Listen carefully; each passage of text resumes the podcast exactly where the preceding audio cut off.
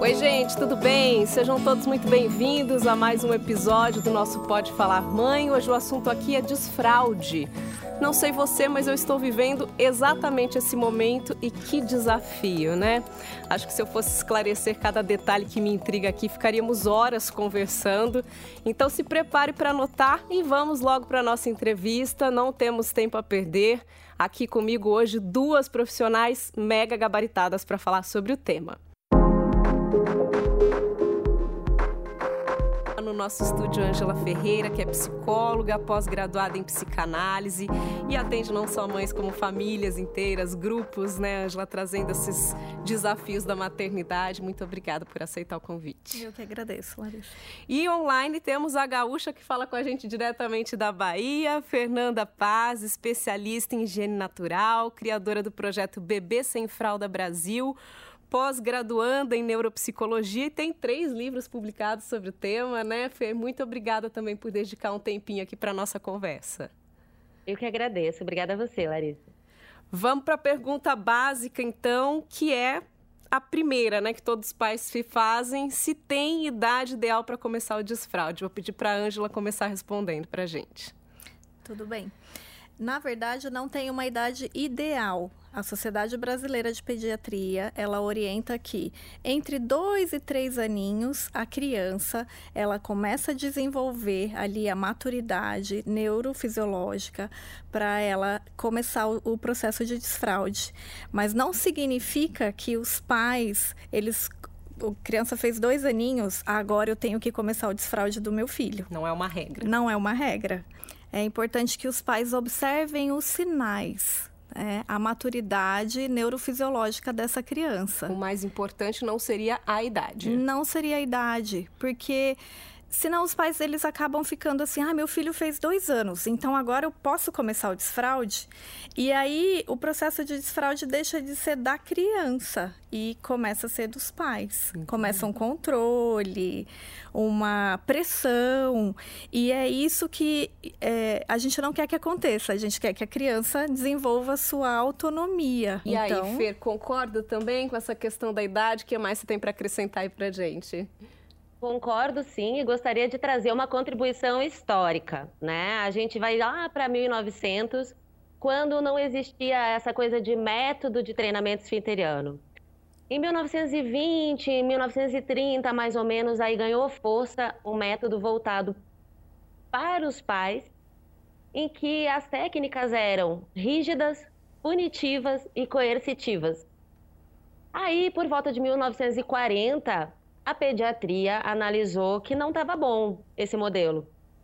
E pensou que estava na hora de modificar e ter um olhar mais voltado para a criança.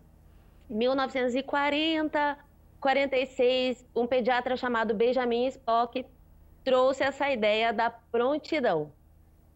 Que seria o quê? Analisar essas capacidades neuropsicológicas da criança, ter um olhar mais atento e respeitoso para as suas capacidades físicas e emocionais também. Já mais ou menos por 1960, através de um pediatra e professor universitário, que é o Braselto, muito conhecido até hoje, a prontidão aí, então, ela realmente ganhou força. Inclusive, o que a Academia Americana de Pediatria traz e a Sociedade Brasileira de Pediatria trazem é que esses sinais de prontidão nada mais são do que capacidades motoras grossas das crianças que elas desenvolvem por volta dos dois anos, dois anos e seis meses.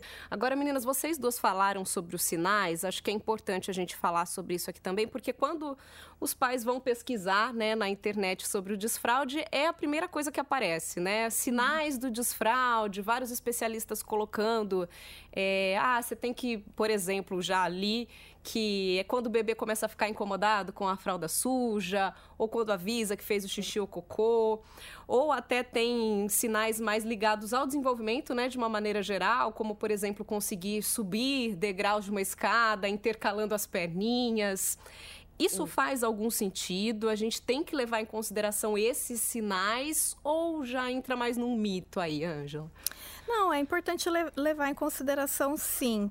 Mas é, são, esse é um desenvolvimento no motor, né? Subir dessa escada, sentar de cócoras.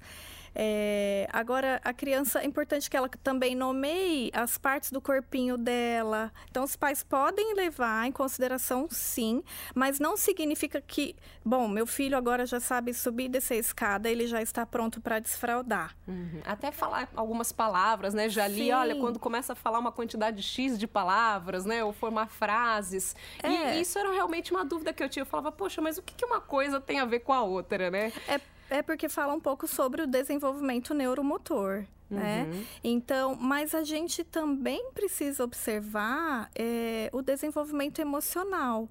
E aí, quando a gente se dá conta que essa criança ela está contando, né, o que está acontecendo no corpinho dela, quando ela conta, percebe o seu xixi, percebe o cocô, e ela conta, é, ela tem uma construção de um pensamento próprio. Ela não está só sobre o comando do adulto. Tendo um adulto é, disponível e com tempo para observar, a criança, ela, além desses sinais neuromotores, né, neurofisiológicos, ela também vai é, contando para os pais o que está acontecendo no corpinho, e isso pode significar que ela já consegue reter, que ela consegue segurar. Isso que eu ia te perguntar justamente, né? Uma coisa também ela perceber que ela fez, uhum. e a uhum. outra ela ter o controle sobre aquilo, né? Eu, eu, consigo segurar até ir até o, o banheiro, por exemplo. Uhum. É diferente. É diferente, porque às vezes ela está contando, é, mas ela ainda não consegue controlar, né? Ter esse, esse controle do, do esfíncter, né? Que a gente fala, bom, eu consigo reter até que momento. Então, se tem um adulto ali disponível para conduzir no sentido de auxiliar essa criança, o desfraude, o processo do desfraude, ele fica mais tranquilo. Porque às vezes a criança, ela, ela precisa também de ver, sabe assim, olhar, ah, mamãe tá no banheiro. Às vezes a gente perde a nossa privacidade, né? Vai fazer um xixi de porta aberta. Não significa que você tá ali, vem aqui, olha, mamãe tá fazendo xixi, mas a criança passa e vê.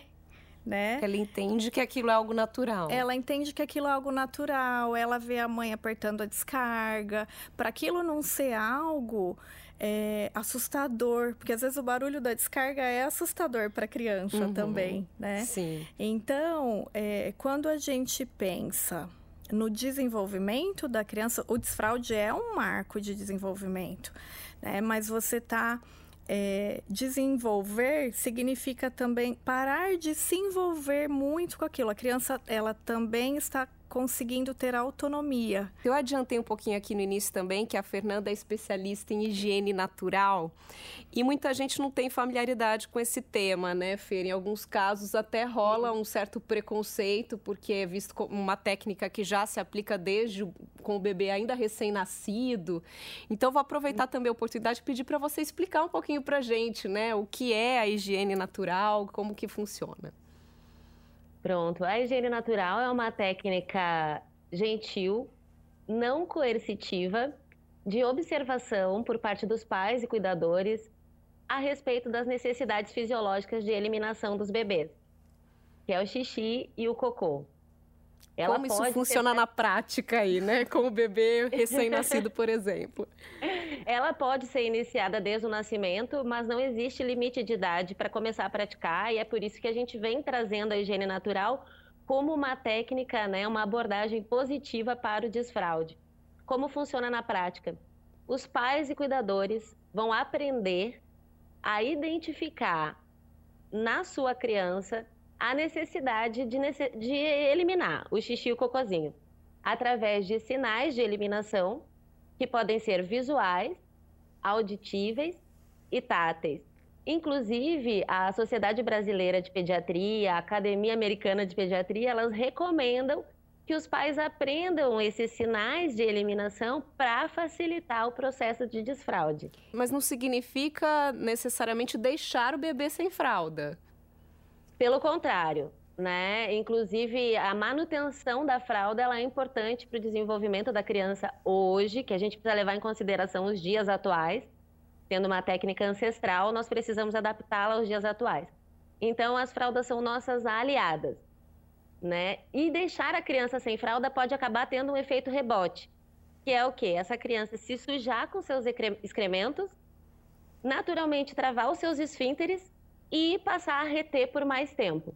Então, a higiene natural ela visa o desenvolvimento da criança no aprendizado com relação ao relaxamento dos seus esfínteres. Certo. E a atenção e é um, vamos dizer assim, uma maneira diferente de um outro olhar também, né, por parte dos pais, porque a gente, a maioria, pelo menos acredito, né, não tem esse hábito, principalmente com o recém-nascido, você, você não se preocupa, né, você fala, poxa, imagina que eu vou saber quando, né, ele vai ter vontade de fazer xixi ou cocô, mas é possível Sim. identificar desde o início, então.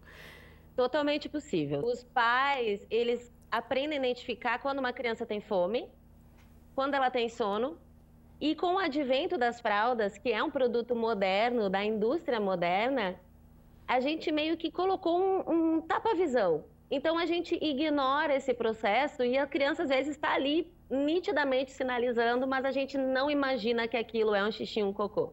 Com certeza. Eu acho que pior, né, do que não saber o momento, é não saber como conduzir também, né, esse desfraude. Então, acho que é importante a gente já partir aqui para algumas dicas do que fazer e principalmente do que não fazer, né, Angela? Você já comentou a questão do banheiro, do, da criança já se familiarizar com o ambiente, a gente preparar esse ambiente. Então, a, primeiro, a primeira coisa é, faz diferença o pinico ou a privada? Isso vai de cada família? Não faz diferença. A gente oferece, adapta e, e mostra para a criança, apresenta para a criança e deixa a criança escolher. Né? Não, não tem criança que opta pelo pinico, tem criança que opta pelo, pelo aquele redutorzinho, né? Que tem, né? Coloridinho, e aí depende da, da a opção é da criança. É importante que esteja adaptado ao tamanho dela, para ela se sentir confortável. Assim como as roupinhas. É, quando a gente pensa em autonomia, é importante que a criança também tire a roupinha e consiga colocar a roupinha sozinho. O brincar livre, né? Brincar com tinta, com guache, com argila, é, porque a criança ela vai é, sentindo e vai tendo a, a, própria percepção do corpinho, né? Aquilo vai ficando melecas, né? Uhum. A gente está falando de melecas. Sim. Então a criança hoje fica muito na tela. Uhum. A gente sabe disso, né? E às vezes tem até o medo de se sujar, né? O que me... é uma outra coisa que pode atrapalhar bastante no é... momento do desfraude, né? E pensando, pensando no desfraude, é, essa criança já pode ter aprendido a comer sozinha, né? Então ela pega a comida, deixa a criança fazer, fazer tudo isso sozinha, também faz parte, né, da evolução dela, né? Então, esse brincar livre no, nessa época aí do desfraude, ele é super importante. E tem alguns livros que depois eu posso te passar também para para você colocar que eles são é, eles são muito lúdicos, né? Uhum. Mas não precisa necessariamente ler quando a criança começa o desfraude. Isso pode começar a ler com a criança antes, para ela começar a se familiarizar com as palavras, né? E aí é, aquilo não ser uma pressão. Sim. Aí até você falou do livrinho, vou contar a minha experiência aqui. Vocês duas me digam, por favor, onde eu errei. Porque assim, a minha filha, ela começou a se interessar. É, a gente comprou o piniquinho, mostrou e ela começou a avisar. Então, em alguns momentos ela chegou até a fazer o xixi no pinico. Então, ela ficou super curiosa, ela gostou daquela novidade. E eu tinha comprado uns livrinhos e eu levei o livrinho junto. Enquanto ela sentou no piniquinho, eu comecei a contar aquela historinha e tal. No fim, deu certo, ela fez o xixi, ficou feliz. Só que ela atrelou o pinico a histórias. Então ela fala, eu quero ir no pinico. Mas ela não quer ir no pinico porque ela quer fazer o xixi ou cocô. Ela quer ir no pinico porque ela quer que eu conte histórias para ela. e aí eu cheguei a esse momento em que, assim, eu, eu, já entendi que ela não tá com vontade. Ela quer que eu conte história. Então eu comecei um trabalho reverso, né? Eu falei, filha, eu posso contar história para você em qualquer lugar. Não precisa ser no pinico. Vamos lá na cama. Vamos... Agora eu consegui desatrelar um pouquinho isso, mas foi difícil porque por um bom momento, ela, ela atrelou uma coisa a outra. Ela me falava que queria ir no pinico, mas na verdade que ela queria que eu contasse historinhas. Então, onde que eu errei, gente? Por favor. Eu penso, em primeiro lugar, que não existe certo e errado. Existe o que é possível e o que está dentro das nossas capacidades, possibilidades e limitações. Se a gente for pensar pela teoria do apego, em que se indica que a criança tenha um adulto, um cuidador para o apego seguro, que traz as respostas, que traz o acolhimento, né, o toque físico, o apoio emocional, atrelar o pinico a esse momento de conexão não é de todo negativo. Né? Então, na verdade, o que se precisa fazer é ir atrelando esse pinico para outros momentos necessários também, e esses momentos de conexão também para outros momentos necessários. Desde cozinhar e dar uma colher para a criança mexer alguma coisa, né? Caminhar mais junto, conversar mais, ter momentos de conexão antes, durante, depois do banho, né? E aproveitando o adendo para que a gente está falando sobre autonomia, a autonomia não pode ser confundida com autorresponsabilidade. Então a criança ela desenvolve autonomia para aquilo que ela conhece, para aquilo que se desenvolve junto com ela, o uso dos utensílios, o uso do banheiro, o uso do pinico, o poder eh, se concentrar para uma história. Mas ela não pode ser autorresponsabilizada para a compreensão lógica daquele processo. Sim. Então, trazendo um exemplo para a alimentação, não é porque a criança já come sozinha que ela é responsável por gerir os alimentos ou os momentos de se alimentar. Perfeito. Então, voltando ao pinico, não se preocupe que você não errou. Você fez o que estava diante do seu momento, da sua capacidade já tá achando formas aí de mudar e tá tudo certo. Tá certo, agradeço. Vou pedir aproveitar, a Fernanda até adiantou um pouquinho a questão do deixar sem fralda, que poderia até ser um problema, né, Fernanda? E a gente escuta muito isso também, né? Ah, vamos aproveita que é verão e deixa sem fralda, deixa sem calcinha, deixa a criança fazer e ver que ela se sujou e aí ela vai perceber. Isso é um erro, né, Ângela? É um erro porque o verão, a única diferença é que a criança usa menos roupa, né? Então, é, o, o, o, que, o que pode ajudar é que, ele, que a criança usa menos roupa, mas a criança pode dar sinais de desfraude em, em pleno inverno e ter um adulto disponível ali para para auxiliá-la e desfraudar no inverno, né? Você comentou que pode ser, inclusive, trazer um trauma para a criança, né? A criança está acostumada com aquela fralda desde que ela nasceu. Uhum. De repente, ela vai fazer um xixi ou um cocô e se vê completamente suja. O que, que isso pode impactar no psicológico dela, Fernanda? O que, que essa criança aprendeu? A fazer xixi e cocô sem auxílio, sem interferência, se sujar com os seus próprios excrementos e desenvolve até um apego seguro com a fralda. Quer dizer, o cocô, por exemplo, ela faz quietinha, fica quentinho, fica ali. E o que que os pais e cuidadores fazem quando vão trocar a fralda? Hum, que fedor, essa menina tá podre. Tira tudo, limpa, tira do campo da visão da criança, embola e joga fora. E aí, quando chega o verão, imagina que vai ligar e desligar o interruptor nessa cabecinha e essa criança vai entender isso do nada, sendo que ela tinha aquele conhecimento, né? Então isso pode gerar a sensação de insegurança, pode fazer com que a criança passe a reter suas eliminações, que é, não é o nosso objetivo. Ela pode se sentir também errada, porque toda vez que ela elimina, é, tem aquela atenção voltada muitas vezes com reforço negativo né? Que o pai e a mãe querem dizer que ali não é o lugar, que não está certo, que já falou. Então a ideia é a gente não usar a parte do raciocínio lógico dessa criança, e sim os instintos primitivos essa questão do desfraude coletivo, que é uma coisa que a gente vê muito né, nas escolas, chegou o momento do desfraude, aí quer desfraudar as crianças todas de uma vez. A gente já está dizendo aqui desde o início, né? Cada uma tem seu tempo e a comparação, quando a gente fala em criança, também é uma coisa muito negativa, né? É um grande erro das instituições. É mais uma pressão para a criança, o desfraude coletivo, né? Uhum. Então, às vezes a gente precisa sugerir aos pais trocar de instituição quando isso acontece. Sim. Mas a escola ela pode ser uma é, aliada, né? Ela pode ter, é, ela, se é uma escola que respeita, essa comunicação com os pais, ela vai só contribuir para que as crianças é, sejam livres e comecem o desfraude em casa ou na escola. Uhum.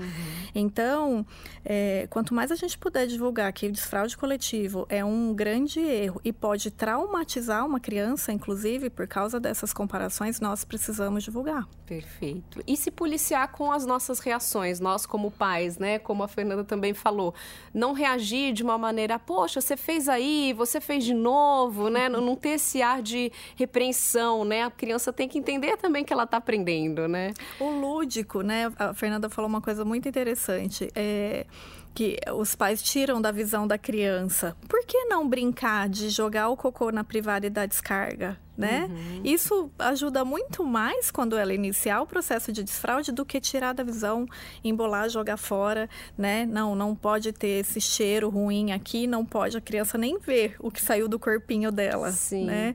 Então, é é, é, estar atento é também fazer essas brincadeiras, né, com o que sai da, do corpinho da criança e não a re, re, retaliação, a repreensão.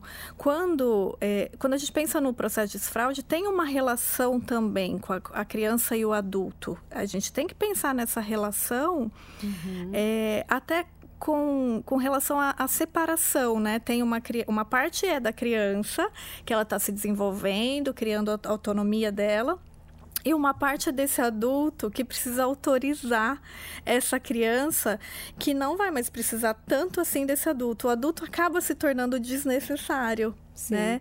Então, é, eu vejo que tem alguns pais que não estão é, prontos para essa separação. Perfeito. Não é a criança que Sim. não está pronta. Os pais também têm que estar prontos, Os né? Para tudo tem esse desafio também, é. né? Quando a é. gente fala em maternidade, né? Um desafio Sim. não só para a criança, mas para os pais também. Sim. Meninas, nós já estamos caminhando para o fim aqui da conversa. Rende oh. muito, né? Quando a gente fala, passa tão rápido. Nós vamos voltar a falar sobre isso em outros episódios, até porque a gente nem entrou, por exemplo, no desfraude noturno, né? Que é uma outra questão, acho que rende um episódio inteiro aqui. Vou pedir então só para vocês concluírem, cada uma trazer uma uma dica final aí, né, um recado para os papais que estão passando por esse momento de como começar, começar de leve. É, Feira, acho que você pode é, concluir a sua participação primeiro, então, trazendo um recadinho aí para os pais que estão ouvindo a gente. Pronto, então tá. Gente, é, para dirigir a gente faz autoescola, para casar tem a escola de noivos, para poder se formar a gente passa pela universidade e para ser pais a gente vai no automático. Isso tem desencadeado uma série de problemas. O desfraude sem preparo para o futuro pode desencadear a enurese noturna, que é o xixi na cama, a encoprese, que é a perda de cocô, ou a retenção e recusa de eliminar as fezes, né? E muitos problemas de ordem de disfunção vesical e intestinal. Então, se a gente parar para pensar que as eliminações estão relacionadas com o sistema nervoso central da criança, com seu neurodesenvolvimento, né? Psicológico, emocional, fisiológico, né? Comportamental. E pensarmos nisso de uma maneira com maior responsabilidade afetiva e comportamental, é muito importante que os pais e os cuidadores procurem sempre um auxílio médico, conversem com seus pediatras e se informem. Muito obrigada, viu, mais uma vez pela participação. Ângela, seu recadinho Obrigada. final aí pra gente. Estejam disponíveis. É um recado para os pais. Estejam disponíveis, principalmente para deixar a criança crescer para deixar a criança é, se desenvolver e acreditar que a criança consegue também. E é, colocar né, essas brincadeiras, colocar muito lúdico, é, aproveitar os livrinhos né, que, que também colo é, colocam a criança no mundo da fantasia, da imaginação, mas é, a disponibilidade dos adultos eu percebo que faz uma diferença enorme nesse processo de desfraude da criança. Com certeza. Paciência também é a palavra que vale para sempre, né? Para todos os momentos. É. Obrigada, viu, Ângela, mais uma agradeço. vez. Obrigada, meninas. Um papo muito bom. Muito obrigada. Gente fica por aqui então, lembrando que se você gostou do conteúdo que viu e ouviu, compartilhe, curta, siga o nosso podcast nas plataformas de áudio, se inscreva no nosso canal no YouTube e lembro sempre que todos os detalhes você encontra na nossa página podefalarmãe.com.br, também no Instagram, arroba podefalar, mãe. Muito obrigada e até a próxima.